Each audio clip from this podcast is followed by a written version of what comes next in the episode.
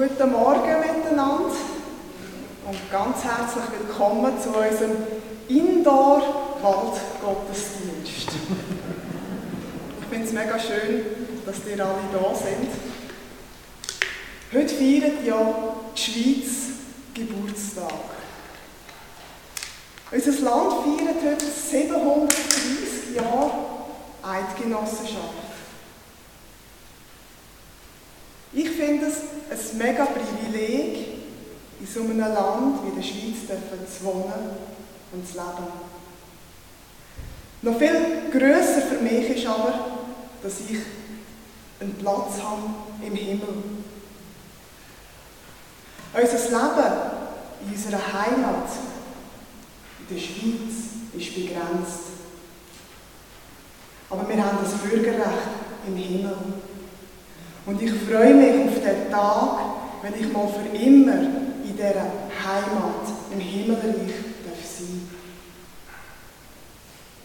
Aber ich muss nicht warten, bis es so weit ist, um mit Gott Gemeinschaft zu haben, weil Gott ist ja mitten unter uns. Sein Reich ist da bei uns. Und so dürfen wir auch gerade heute Morgen miteinander mit ihm Gemeinschaft. Und er ist da. Er ist da, weil auch er sich nach der Gemeinschaft mit dir und mir sehnt. Und so möchten wir die Gelegenheit auch nutzen heute Morgen, um eben miteinander Gemeinschaft haben mit ihm. Miteinander vor ihn kommen, miteinander ihn loben, ihn preisen, indem wir ihm zusingen miteinander indem wir zu ihm beten. Jesus, und ich danke dir, dass du da bist heute Morgen. Ich danke dir, Jesus, für den Segen, den du für unser Land gegeben hast. Dass es uns so gut gehen ganz egal, wie die Umstände sind. Du sorgst für uns. Danke vielmals, bist du da heute Morgen weil du dich eben sehnst auch nach uns. Du sagst dort, wo zwei oder drei in deinem Namen zusammen sind, dort bist du mitten unter ihnen.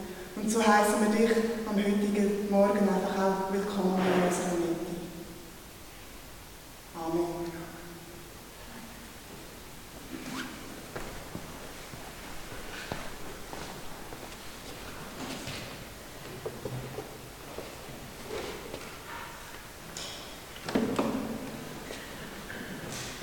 Ich hatte mir eigentlich überlegt, heute schon was zu machen zum Bürgerrecht im Himmel. Mal gut, dass ich es nicht gemacht habe und dass du das jetzt aufgegriffen hast dafür. Weil wir haben Bürgerrecht, das heißt, wir haben einen einklagbaren Rechtsanspruch auf dem Platz im Himmel. Das ist das Bürgerrecht. Ein einklagbarer Rechtszustand. Ich weiß zwar nicht, welche gerichtliche Instanz dafür zuständig ist nachher, aber äh, wir haben einen Anspruch, ja wie auch immer der durchsetzbar ist. Aber eben, das Bürgerrecht ist so viel mehr wert als das Schweizer Bürgerrecht und ist auch kostbarer und teurer und, und, und. Könnte man eine Riesengeschichte daraus machen, machen wir andermal. Zuerst proklamieren wir heute, was Jesus für uns ist, was er für uns getan hat, dass er der Große ist, er derjenige ist, auf den wir schauen wollen. Das ist das Wichtige. Und deswegen ich habe jetzt, wir haben keinen Beamer heute, es ist wie gesagt im Wald, stellt euch vor, wir sind im Wald. Äh, deswegen gibt es keinen Beamer, sondern ihr braucht jetzt einfach als nächstes den weißen Zettel. Ja, ja, wir machen wieder ganz wie früher, Liedzettel, Liederbücher. Na, Liederbücher haben wir nicht, aber Liedzettel. Ne? Wir singen Wind des Herrn.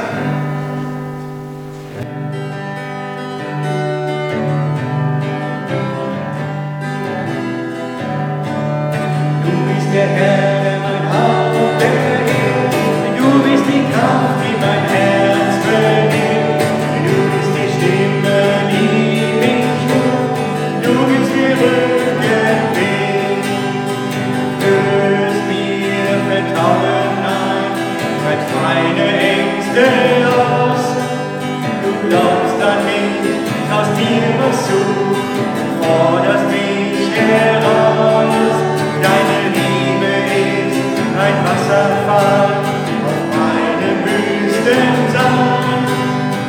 König, wir dich.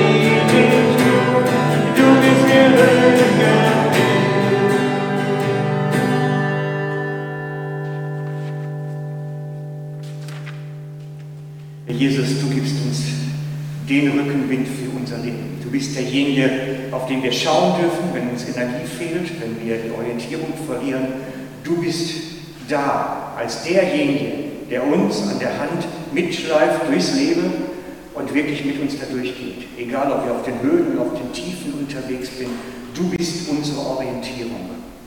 Du bist der Freund an unserer Seite, der uns niemals loslässt.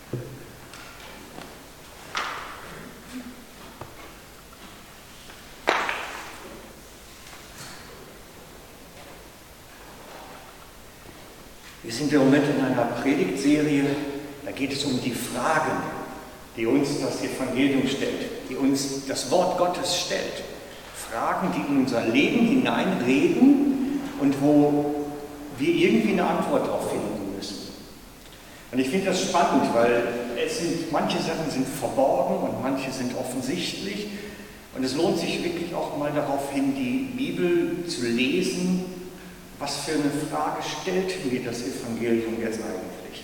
In dem Abschnitt, in dem Vers. Was möchte Gott mich fragen jetzt gerade damit? Und ich habe festgestellt, die Reaktion auf solche Fragen leitet uns oftmals zu den nächsten Lebensweg. Da ist oftmals auch ein Stück Führung drin und Handreichung Gottes, wie wir auf die Fragen, die das Wort Gottes uns stellt, reagieren. Und ich habe für heute eine Frage rausgesucht, die irgendwie ganz offensichtlich sein müsste, aber oft verloren geht. Die Frage lautet nämlich, hast du mich lieb? Die Frage lautet, hast du mich lieb? Und zwar hängt das zusammen mit dem, was Jesus sagt im Lukas 10, 27. Also für die, die mitlesen wollen, Lukas 10, 27. Könnt das mitlesen. Ich habe NGÜ-Text. Jesus antwortete, du sollst deinen Herrn, sollst den Herrn, deinen Gott lieben von ganzem Herzen, mit ganzer Hingabe und mit aller deiner Kraft und mit deinem ganzen Verstand. Und du sollst deine Mitmenschen lieben wie dich selbst. Ich lese nochmal.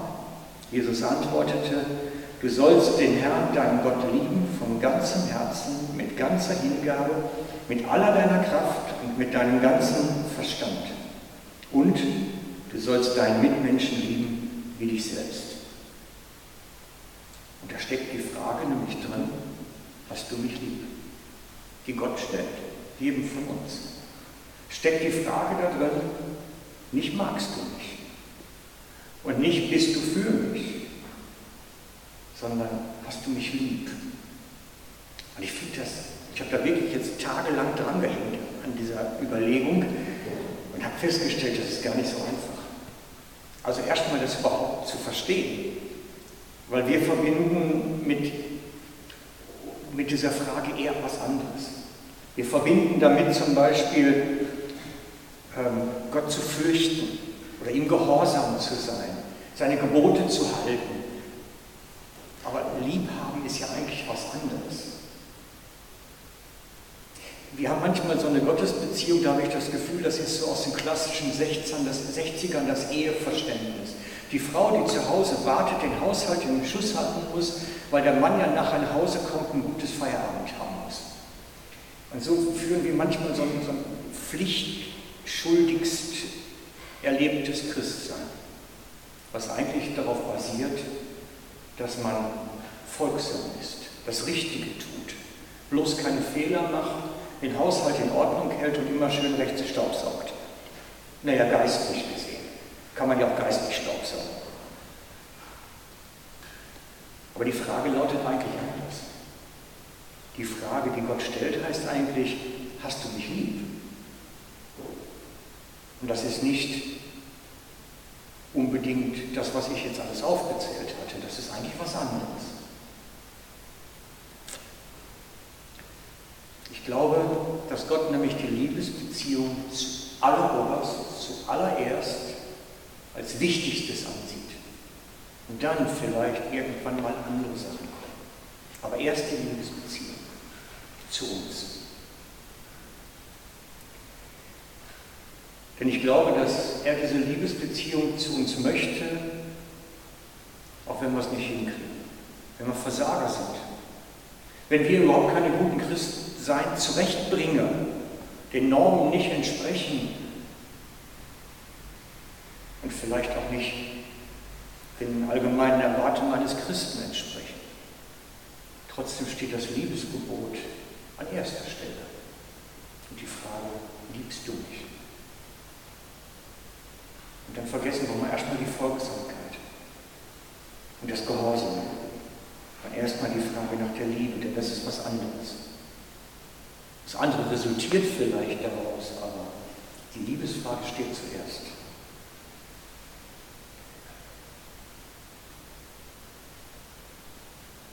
Für eine Liebesbeziehung zu Gott ist man nicht zu unfähig, ist man nicht zu alt, zu wenig begabt, sondern das ist eine Frage der inneren Einstellung.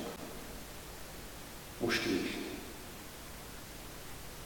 Denn es gibt Menschen, für die ist diese Liebesbeziehung überhaupt das Einzige, was sie tun können für Gott. Mehr ist da nicht in ihrem Leben möglich.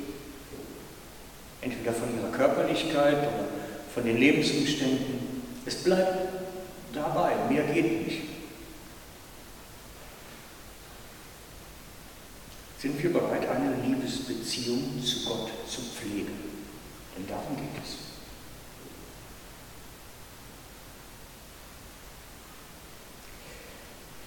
Also deswegen mal die Frage, kannst du dir vorstellen, einfach mal Zeit mit Gott zu haben? So wie man Zeit mit einem Ehepartner verbringt, den man liebt. Einfach mal mit Gott Zeit zu haben. So als wenn man so miteinander auf dem Sofa sitzt abends und sich unterhält. Hast du das schon mal gemacht? Dich aufs Sofa gesetzt und mal mit Gott geredet, so als wenn man jetzt einen Ehepartner daneben hat oder irgendjemand anders? Ist auch laut ruhig, ist ja keiner da. Denke, vielleicht höchstens die Nachbarn jetzt spinnt aber das spielt ja keine Rolle. Zu Hause setzen aufs Sofa und mit Gott Quality Time nennt man das heute haben. Das heißt, das nennt sich die Qualitätszeit. Einfach Zeit miteinander verbringen und zu reden. Früher nannte man das stille Zeit machen. Aber eigentlich meint es so etwas wie Gemeinschaftszeit haben. Und die ist vielfältig. Ich habe festgestellt, äh, Claudia und ich, wir können die besten Gespräche führen, eigentlich wenn wir Auto fahren. Keine Ahnung warum, aber irgendwie gelingt es uns da am besten. Da können wir über die schwierigsten Sachen reden. Warum fährst du nicht mal Auto mit Jesus? Und erzählst dir mal währenddessen laut beim Autofahren, also lass das Fenster oben, dass nicht jeder mitkriegt vielleicht, aber erzählst in der Zeit mal Jesus dann alles so, was dir auf dem Herzen liegt und guckst mal, was er so antwortet denn dazu. So Qualitätszeit mit Jesus beim Autofahren oder beim Wandern kann man auch wunderbar machen. Vielleicht auch jemand beim Velofahren, was nicht so meins, sieht man ja. Genau. Also einfach so Qualitätszeit mit Gott führen, als wenn eine Person bei einem wäre. Und eigentlich ist es ja auch. Denn Gott ist ja schon bei uns. Und wenn das ja nicht nur irgendeine Redensformel ist, dann ist es ja wirklich so. Und dann ist es so, dass wir einfach mal so tun, als säße jemand Unsichtbares neben uns, als Person. Stell dir das doch mal vor, Jesus sitzt mit dir auf dem Sofa abends und dann lässt du den Fernseher nicht laufen. Oder vielleicht gerade, das wäre ja auch mal eine Variante, kommt mir gerade in den Sinn. Schau doch mal die Nachrichten, wenn du Nachrichten regelmäßig schaust abends und diskutierst mal da währenddessen mit Jesus, immer der neben dir sitzt. Immer so ein Ping-Pong-Spiel. Behandle doch mal Gott wie jemanden, der wirklich da sitzt. Wäre spannend. Weil ich glaube, dass das geht. Der unsichtbare Gott ist immer bei uns. Dann lass uns ihn doch auch mal so behandeln, als wenn er da säße halt nur unsichtbar. Und dann wird es plötzlich ein bisschen einfacher, glaube ich, diese Person dann auch zu lieben. Wenn wir lernen, er ist direkt neben mir, als Person. Dann wird es einfacher, weil solange Gott irgendwie eine Wolke im Himmel ist, kann ich ihn nicht umarmen, kann keinen Schmatzer geben, ist irgendwie alles schwierig. Aber sobald er zur Person wird, die neben mir ist, kommt das ganz viel näher. Dann, dann wird es plötzlich ganz persönlich und eng. Spannend, ganz spannend. Mal Gott einen Schmatzer geben. Ja, warum nicht? Die alten Nonnen, also aus den anderen Jahrhunderten, ich weiß nicht, wie das heute noch ist, haben sich immer als verheiratet mit Jesus verstanden. Und das auch wirklich zum Teil so praktiziert, dass er ihr Gefährte ist, der bei ihnen ist, neben ihnen ist. Und ich meine, wäre doch cool, in der Schule, auf der Schulbank immer so die Vorstellung zu haben, da hockt einer neben mir. Müsste bloß immer einen Platz freilassen, oder? weil sonst hat er ja keinen Platz zu sitzen. Ja, versteht er, wirklich mal das so als Erlebnisaufgabe zu machen. Diese Person, Gott bei mir, als erlebbare Person wahrzunehmen.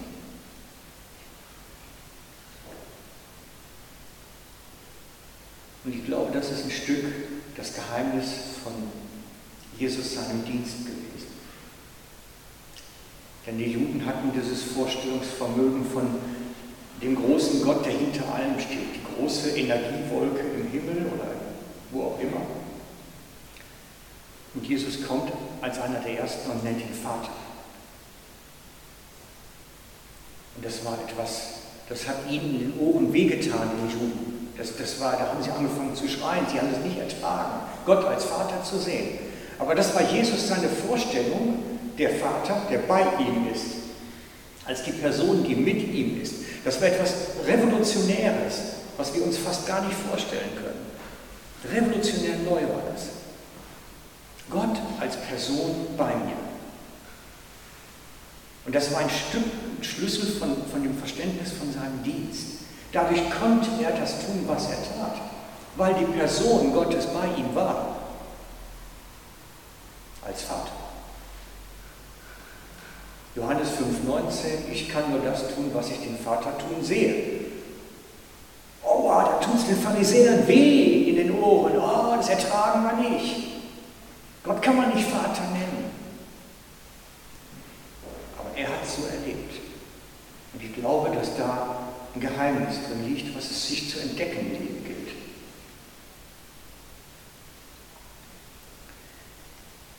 Mein Anliegen heute ist, dass du für dich entscheidest, ich lasse diesen unsichtbaren Gott ein Teil meines Alltags sein, eine Person, die bei mir ist, eine Person, die erlebbar ist, mit der ich permanent reden kann, die immer an meiner Seite ist und die alles mit mir teilt, Sorgen, Nöte, alles.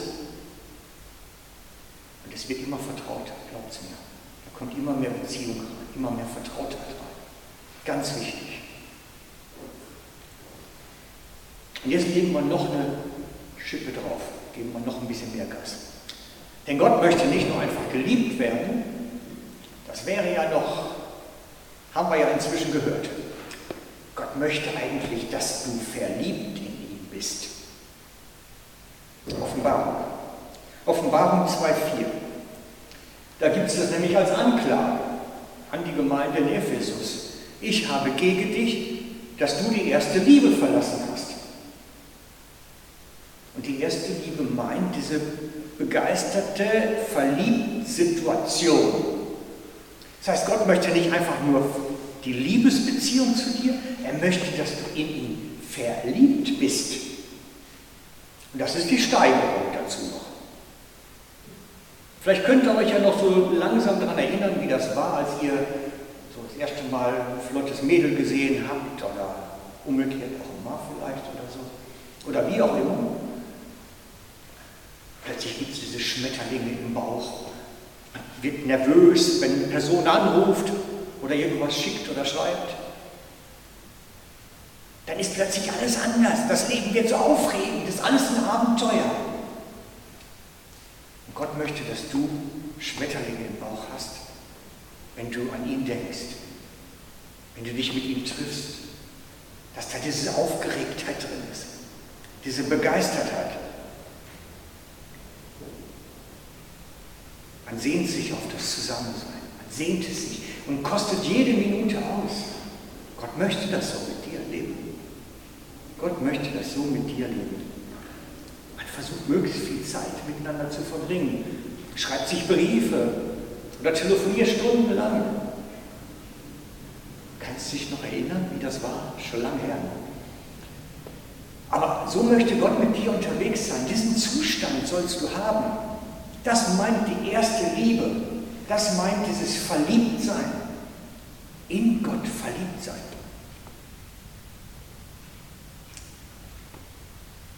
Bist du verliebt in Gott? Hast du Schmetterlinge? wenn er zu dir zu Besuch kommt? Sehnst du dich daran, Zeit mit ihm zu verbringen? Vermisst du ihn, wenn da Distanz zwischengekommen ist?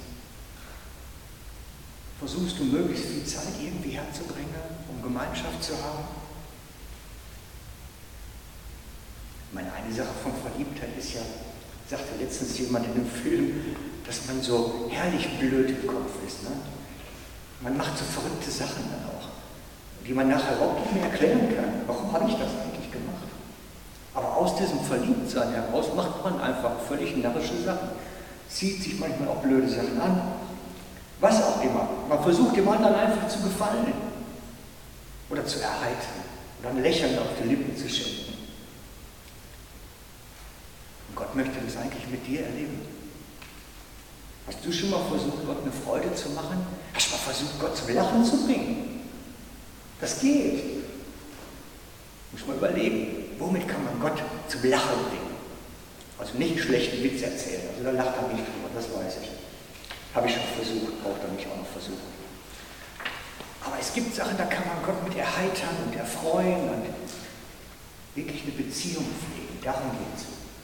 Es geht halt um eine Liebesbeziehung zu pflegen und daraus in ein Verliebtsein zu kommen. Und unsere Ehen brauchen das ab und zu auch, dass wir wieder eine Erfrischung brauchen und plötzlich wieder verliebt sind ineinander. Und so ist bei Gott jetzt auch. Gott sagt, hey, komm zurück ins Verliebtsein. Komm zurück.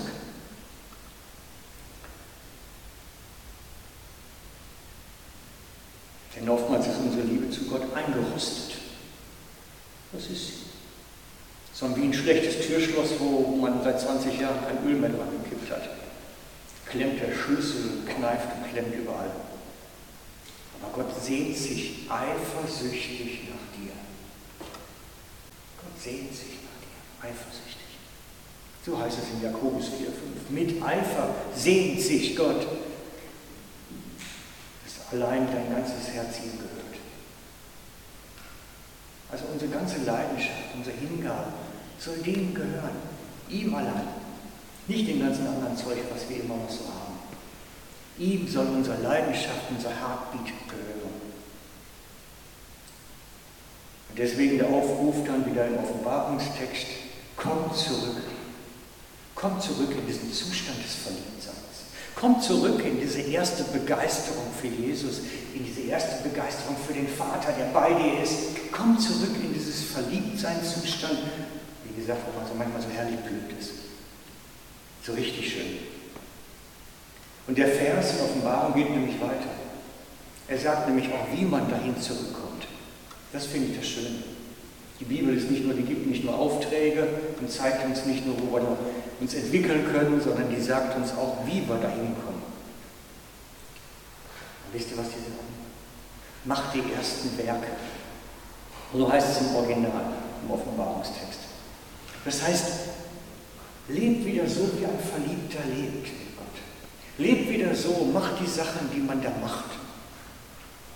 Wenn man, es ist wie in einer Beziehung, wenn man die Beziehung wieder erfrischen soll, dann muss ich mal wieder diese alten Sachen machen. Dann muss ich mal wieder meiner Frau Blumen kaufen und vielleicht ein Liedchen singen oder irgendwas anderes Schönes machen.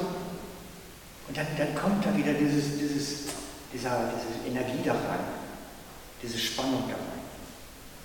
Und das ist mit Gott ähnlich. Wenn wir in das Verliebtsein mit Gott wieder reinkommen wollen, müssen wir wieder die Sachen machen, die man als Verliebter macht. Wie das für dich persönlich aussieht, das wirst du am besten wissen. Was machst du, wenn du verliebt bist? Ja, weiß ich nicht, muss ich mal ausprobieren. Vielleicht muss man auch entdecken nochmal neu, möglicherweise.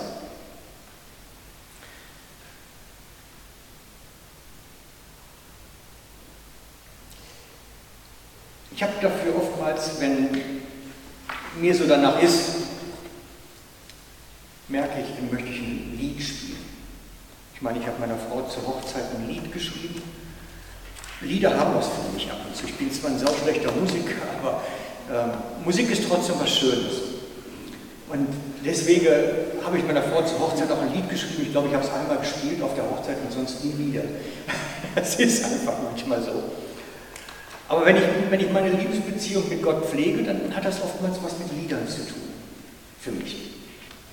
Und eins ist davon, dass, ja, das, das bringt so bei mir den Funken dann manchmal wieder zum Entfalten. Und weil es so persönlich ist, ist es auch nicht in unserem Repertoire ganz gewöhnlich, sondern es ist auf dem Rosa-Zettel mit Übersetzungstext. Und ich lade euch ein, wenn ihr es kennt, mitzusingen, wenn ihr es nicht kennt, mitzusummen oder es einfach auf euch wirken zu lassen.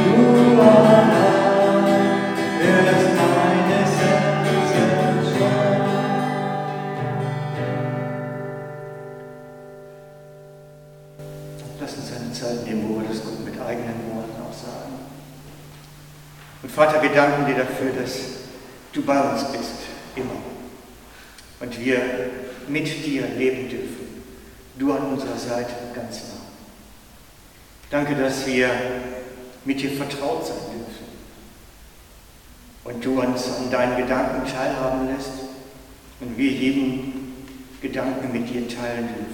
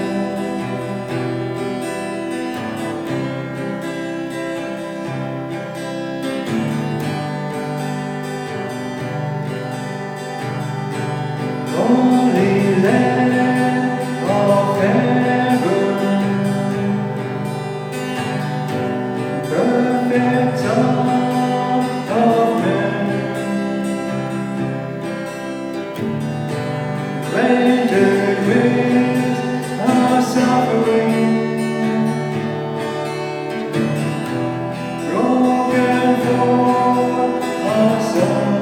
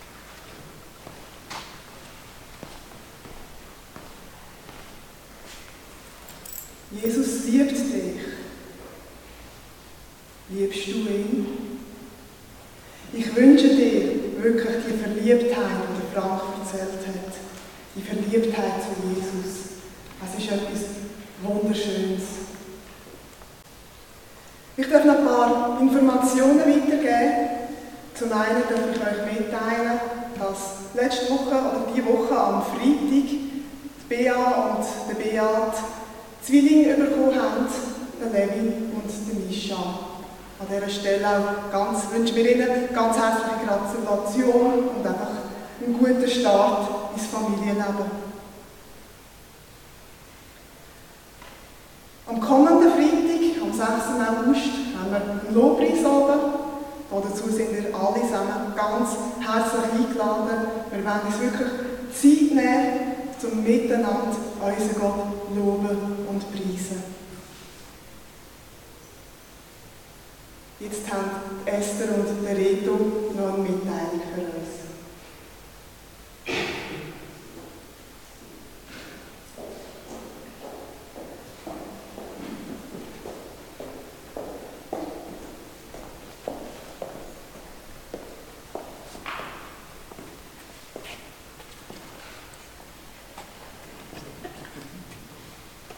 Hallo zusammen. Guten Morgen. Ja, die Geschichte mit dem Verliebtsein, das haben wir mit Gott erlebt und auch zueinander erlebt und haben den nächsten Schritt gemacht. Wir haben geheiratet und sind jetzt noch gezügelt. Und äh, die ganze Covid-Situation, die kennen ihr. Aus diesem Grund haben wir auch nicht so viele Leute dürfen einladen und wir möchten gerne hier mit euch zusammen unsere Hochzeit feiern, auch noch einmal am 10. September mit einem Lobpreis haben und Kaffee und Kuchen und Apero und so Sachen. Wir würden euch gerne einladen zu dem, wir freuen uns sehr. Wir äh, legen auch nochmal unsere schönen Kleider an, Hochzeitskleid und meine Kluft und äh, freuen uns sehr. Ja, ihr seid uns wirklich wichtig und es hat mir sehr weh, dass, dass wir euch wirklich nicht alle einladen können zu der Hochzeit. Und darum wollen wir das hier einfach noch nicht miteinander so feiern. Wie gesagt, der Eto hat gesagt, wir werden uns noch mal schmücken, so wie wir waren, Frisur und alle Schminke und all den Plunder. einfach noch einmal richtig schön machen, auch für euch, dass wir das wirklich miteinander so dürfen feiern. Ich glaube, es kann sich wirklich so unterstreichen an diesem Hochzeitstag. Es war voll Liebe, voll schön, alles perfekt, wirklich wunderschön, Gott anwesend. Und gleich habe ich als Brut einfach einen Moment die Zeit gebraucht und bin allein im Garten, aus ganz allein in meinem Kleid. ich konnte mich ja nicht verstecken, aber einfach um die Gemeinschaft mit Gott zu haben.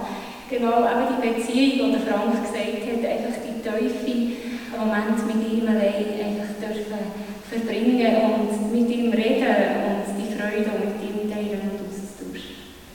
In diesem Sinne, ja, herzliche Einladung, 10. September, die Zeit haben wir noch nicht gesagt, um 7 Uhr am Abend ist das. Und ja, es wird ein bisschen anderer Worship sein, wahrscheinlich. Genau. Super, danke.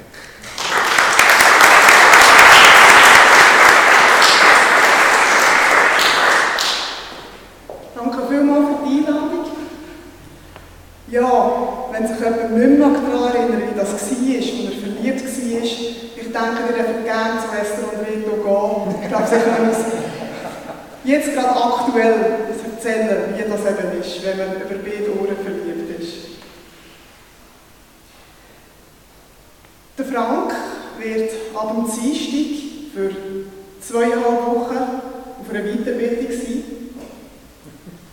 Er ist trotzdem erreichbar. Plus, wenn ihr wollt, ein bisschen teilhaben was er erlebt dort, was er macht, wo er ist. Er wird ab dem Dienstag täglich um 12 Uhr live sein, und zwar auf seinem Blog oder auf dem Vimeo-Kanal, den ihr kennt von der FCG Lenzburg. Genau. Wir haben am Ausgang einen Windgurt aufgehängt. Wir sind dankbar für all euch Gehen in finanzieller Hinsicht um unseren Gemeindehaushalt zu unterstützen. Bereits jetzt herzlichen Dank. Wenn du irgendein Anliegen hast, wenn du eine Frage hast, wenn du Gebet möchtest, dann bleib doch am Schluss noch zurück. Es ist auch jemand da, der sich sehr gerne Zeit nimmt für dich. Zum Schluss möchte ich euch noch ein Sagen weitergeben und wer mag, der darf gerne aufstehen. Ich lese aus dem Römer 15, Vers 13. Der Gott der Hoffnung aber erfülle euch alle mit aller Freude und Frieden im Glauben, dass ihr immer reicher werdet an Hoffnung durch die Kraft des Heiligen Geistes. Amen. Ich wünsche euch ganz gesegneten 1. August.